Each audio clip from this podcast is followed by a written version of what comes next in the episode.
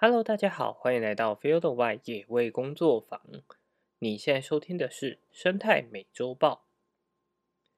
三月十二号到三月十八号呢，我们总共准备了大概十篇的新闻，想要跟大家做分享。首先，第一篇是火鼠诱拍猛禽，设为野保法，宜兰县府搜证送办。不知道大家还记不记得，在今年二月中的时候啊，《镜周刊》曾经揭露了关于诱拍跟龙拍的恶行吗？那在最近宜兰双连皮的一块土地上，就也有民众指控说，有人假借地主的名义，用老鼠诱拍保育类猛禽东方狂，甚至传出呢拍摄一次收费一百元。那宜兰县农业处畜产科科长就表示说，因为诱拍的物种涉及到保育类动物，后续会交给保期进行侦查。那他们也尽快的到了现场去进行搜证劝导。当他们回到现场的时候呢，发现还有不少的鸟友在拍摄稀有的东方狂，但现场诱捕猛禽的诱饵已经看不到了。那询问现场的鸟友，他们也都表示不清楚之前有诱拍或者是收费拍照的行为。地主呢也挂起了告示，表示说私有地不允许进行诱拍行为，澄清他自己并未透过诱拍猛禽来收费，但本人是不愿意出面说明的。沿线政府呢也呼吁鸟友说。涉及骚扰保育类野生动物，可处一年以下的有期徒刑，最高可以罚三十万罚金。拍摄鸟类呢，则应该避免去伤害动物，以及影响到动物的生活习性。好，那这则新闻呢，其实也算是就是从二月中啊，《镜周刊》报道了这个拍鸟新闻之后，开始陆陆续续就有更多人关注这个议题。那也希望就是有更多的人会持续关注了。那也希望大家可以告诫，如果说有喜欢拍摄鸟类的朋友或亲友的话，告诉他们说：，哎，拍摄鸟类真的不要用右拍的方式或者龙拍的方式，这样子拍到的照片呢才会显得更加珍贵。好，在这个礼拜的第二则新闻呢是南回大五段。山枪窜出被撞身亡，驾驶受惊报警，表示第一次碰到。有一辆小客车呢，在上周行经南回公路大五路段的时候，有一只小山枪突然从路旁窜出，那导致驾驶他闪避不及，山枪当场就被撞死了。轿车的轮毂啊，也因为撞击而掉落，车头钣金稍微受损。车上的人没事，只是吓了一跳。那驾驶也赶紧下车，把小山枪的尸体搬到路旁后报警。台东县农业处表示说，山枪目前并非保育类动物了。那基于非故意的，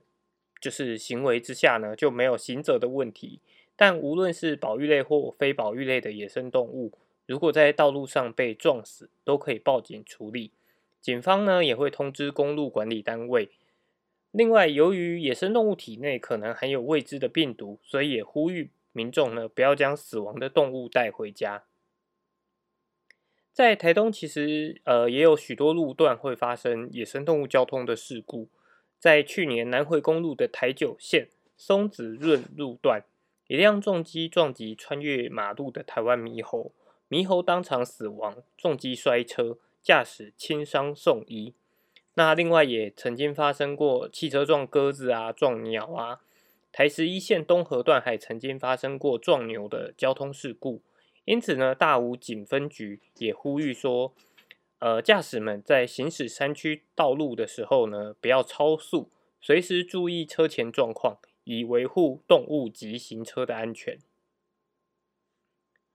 好，相信有在关注生态美洲豹，可能都听过很多跟陆鲨有关的新闻或消息啦。有时候可能是相对比较呃珍贵的物种，那其实陆鲨发生的频率非常的高。大家如果有在关注陆鲨社的话，可以发现说有很多的陆鲨可能是爬虫类或者是两呃两栖类的陆鲨，还有鸟类的陆鲨，其实都非常的多。那在这边除了就是提醒大家说，哎，行驶就是动物常出现的区域，不要包含山区，尤其在夜间驾驶的时候要放慢速度，以避免说撞到动物。那一方面撞到动物的时候，可能呃就是不管是动物或者是人都有可能受伤，所以也要格外的小心。另外，路沙社呢，它这几年也跟许多家的呃导航系统有合作关系，所以呢，也可以研究一下，哎，自家的车子上面安装的系统是不是有这样子的动物路杀警示的图层可以去选择，那也让你在开车的过程当中可以更注意到哦，这个路段是不是路杀的热区。好，再来这个礼拜的第三则新闻是：小心猴财两失，饲养猕猴未登记被查，最高可处二十五万元，并得没入。行政院农委会呢，于一百一十一年的九月三十号公告，台湾猕猴为指定禁止饲养、输入或输出的动物的政令。那如果有饲养来源不明的民众呢，应该在当年的十一月三十号前主动交给动保处。那如果符合公告资格的饲养者，应该要在一百一十二年的三月三十一号前完成登记。台北市动保处呢就强调，被饲养的猕猴多半是来源不明的幼猴，但是当猕猴长到大约四岁的时候，就会开始进入性成熟。而且还会有生理、心理上的变化，被弃养的机会呢就会增加许多。那也因为就是它开始成年了，跟人之间发生的冲突事件就会不断的增加。另外，猕猴还有传播肺结核病、狂犬病、疱疹病毒等人畜共通传染疾病的疑虑，所以一旦咬伤人或脱逃到人类生活环境中，不仅对民众的生命财产造成威胁。也会造成生态环境的破坏，实在不能忽视。那动保处也呼吁说，民众切勿非法饲养猕猴来当做宠物。好，那这则新闻呢，其实真的算是，呃，从之前猕猴降级成为一般类之后啊，就陆陆续续传出了许多民众饲养猕猴的问题。但实际上，依照呃野生动物保育法来讲，即便猕猴降到了一般类，它也不是可以随便饲养的动物。而且猕猴啊，长长大成为成猴之后，真的个性相对来讲也是比较的凶。应该是说，野生动物它本来就不是适合当做宠物的动物。那它本来也在野外生活的好好的，所以还是希望大家不要因为一个好奇心或者是。呃，觉得追求珍贵，就是追求特别，而去饲养这些野生动物，因为它本来在野外有更好的环境，为什么一定要让它被人类所局限住呢？因此，在这里也是想要告诉大家说，有时候我们喜欢一个动物，未必真的是要用人类的方式来去照顾它们，包含像喂食，或者是所谓的诱拍啊，甚至是到所谓的饲养。其实都是基于我们人类的想法，觉得啊，它好像在外面过得很辛苦，但那才是他本来应该要有的生活。所以还是希望大家可以对于在对待这些野生动物或者环境的时候，多给他们一份尊重。好，再来下面一则新闻呢，也跟圈养动物有关北市动物园启用。户外无尾熊活动场观察零死角。台北市立动物园呢，引进无尾熊族群已经超过了二十年。过往活动场呢是设计观景窗，让游客只能从单一个角度来观察动物。如果动物待在视线上有遮蔽的位置休息，就会无缘见面。因此，园方近期宣布将开放新的无尾熊活动场，是一个户外。环绕式的活动场，让游客可以跟动物的距离更近。但是动物园也提醒游客在观察时应该要保持安静，避免对听觉敏锐的无尾熊造成压力。动物园方表示，目前已经针对就是会进到这个活动场场的个体呢，在进行面对刺激的脱敏训练。未来也只会在游客较少的平日来开放。那动物园也呼吁说，无尾熊大多在晨温晨昏活动，白天的时间大多在休息，所以游客观察的时候应该要保持安静，尊重无尾熊的生活空间，避免听觉敏锐的它们产生压力。好，这则新闻，呃，对我来讲，我就保持着不太一样的态度，就是我认真觉得不太理解。就台北市立动物园为什么会希望去多增设这样子的一个观察笼？那而且明明会知道说这样子的呃观察就是无死角的观察方式，可能会导致无尾熊更加紧迫。那虽然说教育游客是好的，希望游客保持安静是好的，可是我觉得以我自己在可能在面对人群的时候，我觉得你。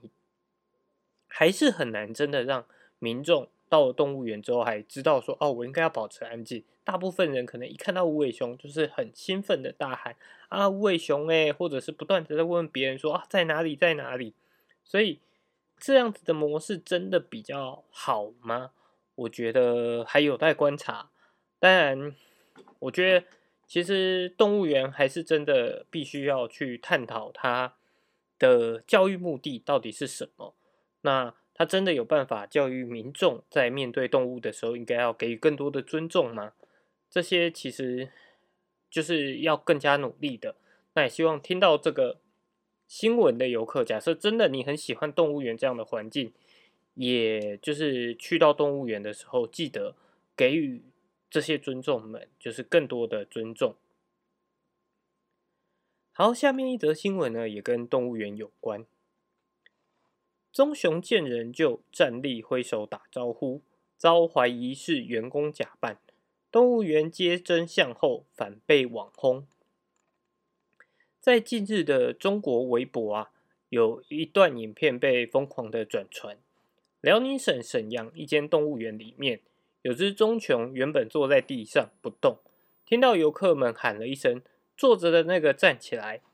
没想到棕熊就真的站起来了。还会挥挥手回应。影片曝光不之后呢，就引发了网友讨论，说这熊根本就是员工假扮的。不过园方也马上澄清说，啊，园内为了让游客跟棕熊能够互动，特别设置了一个投食区。但时间久了之后呢，熊也就习惯了，所以就变得有点像宠物那样子，知道游客会扔东西给他。想吃就会站起来回应，但是就在元芳就是给出这样回应之之后，却反遭质疑，认为动物园虐待动物，表示是不是会刻意不喂饱来等着游客投喂？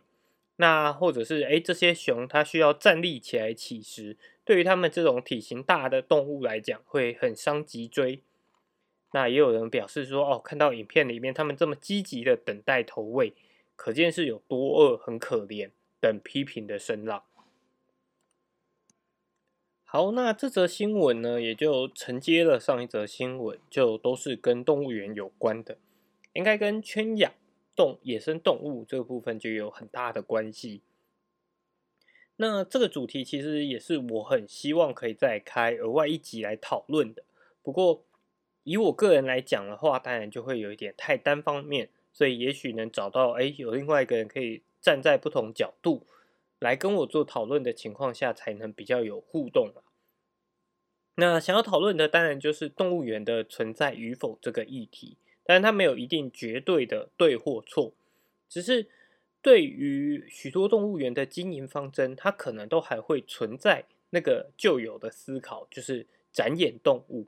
甚至动物园存在的情况之下。他就必须为了要哦花费很多的饲料钱、肉钱，所以呢，他就有所谓的业绩压力，要让自己能够养活这些动物。那所以这样子的方式到底对动物来讲是好的吗？对于民众来讲，到底他们能够透过动物园学习到多少跟动物有关的正确知识？其实都是需要很认真去思考以及去规划怎么样把它做得更好的。所以也希望，当然，呃，整个世界一直不断的在进步，大家也都不断的会开始。为了这些问题而开始烦恼啊，或者是反省，所以也希望我们能够呃慢慢的迈向更好的状态去前进。好，再来下面一则新闻呢，同样跟呃圈养动物有关。最孤独的虎鲸，加拿大最后一头人工饲养虎鲸离世。在加拿大呢，有法令将饲养或者繁殖金木的动物明定为违法行为，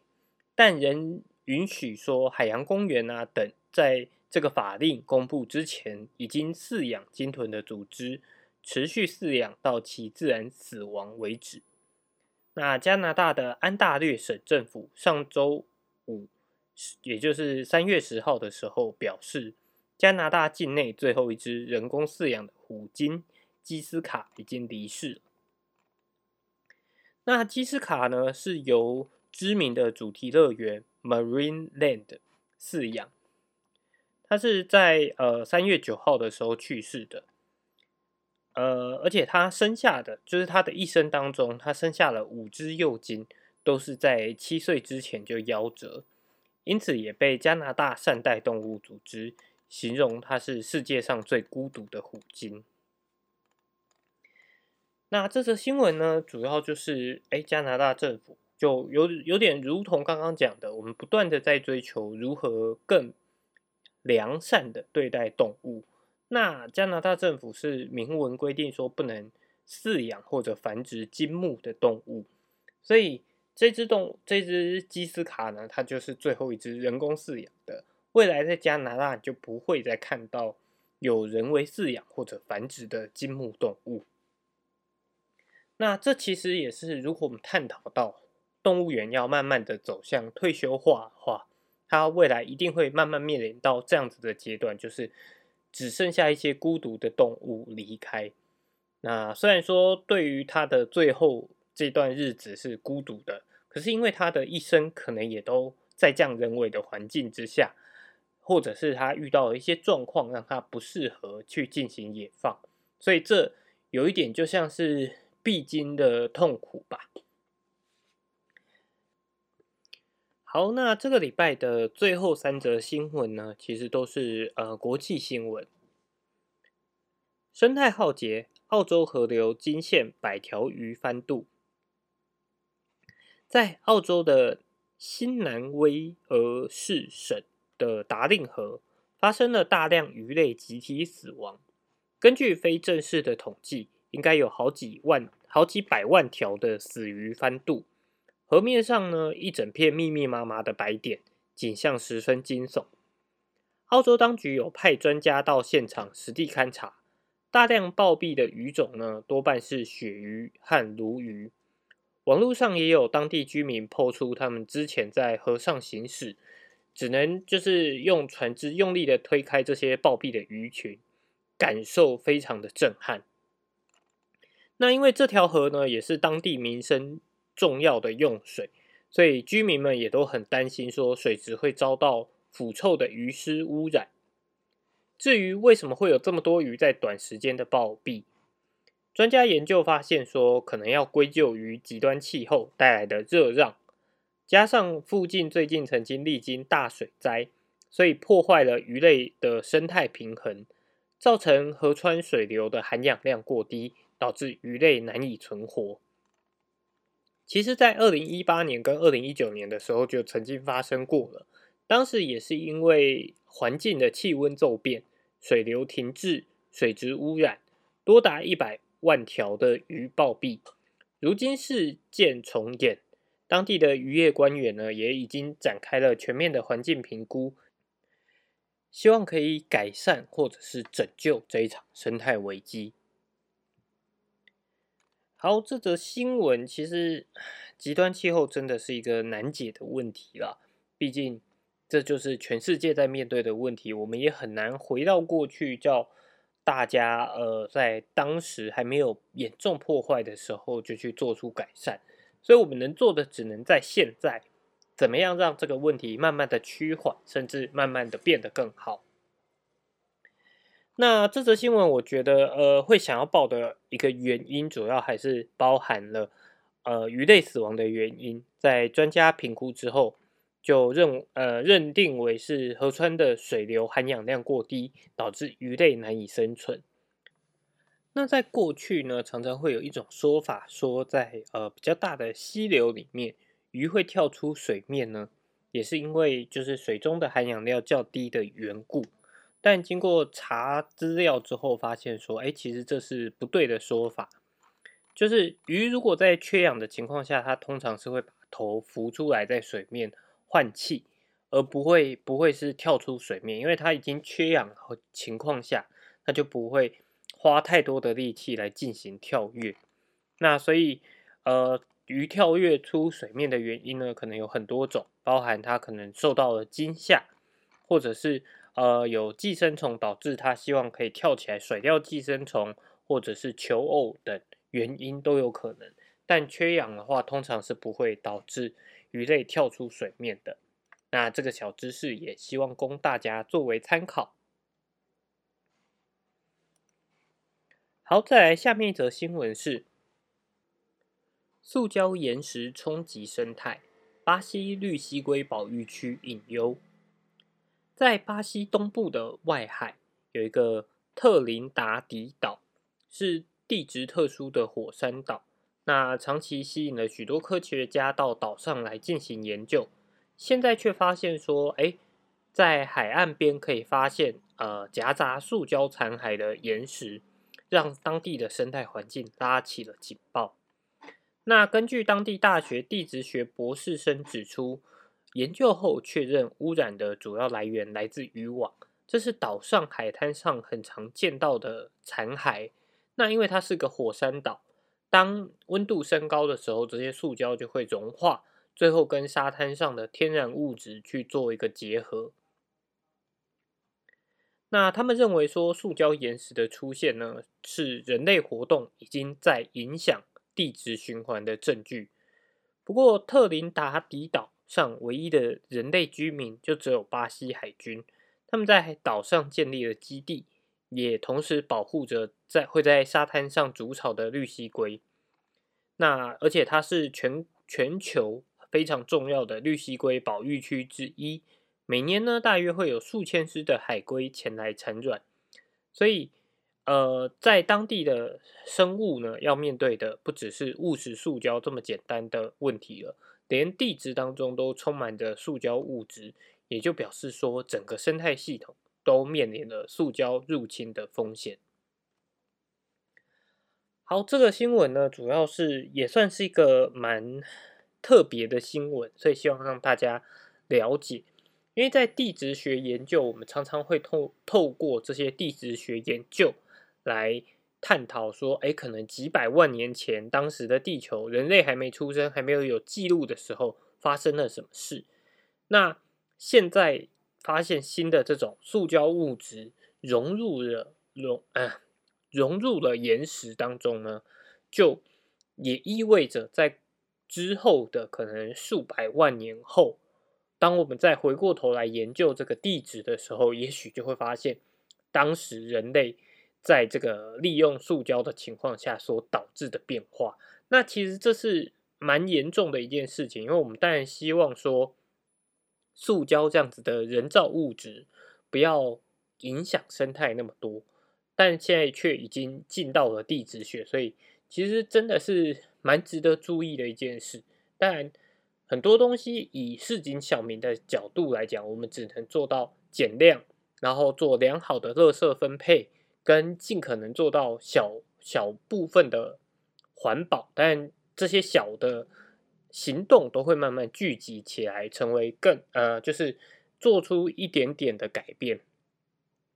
不过，当然还有很多的是包含这次里面提到的废弃渔网啊，或者是其他海废，这个就需要花更多的力气来去呃进行改变了。但之前也有提到过，哎，也有设计大奖，他们做了海废的垃圾，呃，有点类似垃圾清理，利用潮汐来做垃圾清理之类的。那只能说，我们都希望地球变得更好、更永续，所以就需要大家呢更加的一起努力啦。好，再来是这个礼拜的最后一则新闻。美国无限期禁止阿拉斯加北极海能源开发，迈向生态保育的里程碑。美国政府呢将采取措施，阻止阿拉斯加州境内和北极海美国领海的能源开发项目，迈出了阿拉斯加水土保持、动植物保育的重要一步。根据外媒路透的报道。美国内政部呢，在三月十二号晚间宣布，将无限期禁止阿拉斯加北极海共约六点四八万平方公里的区域，呃，不得用于石油以及天然气的开采。那民主党呢，近年来接力的限制该国海域化石燃料开发项目，此次呢，算是取得了重要的胜利。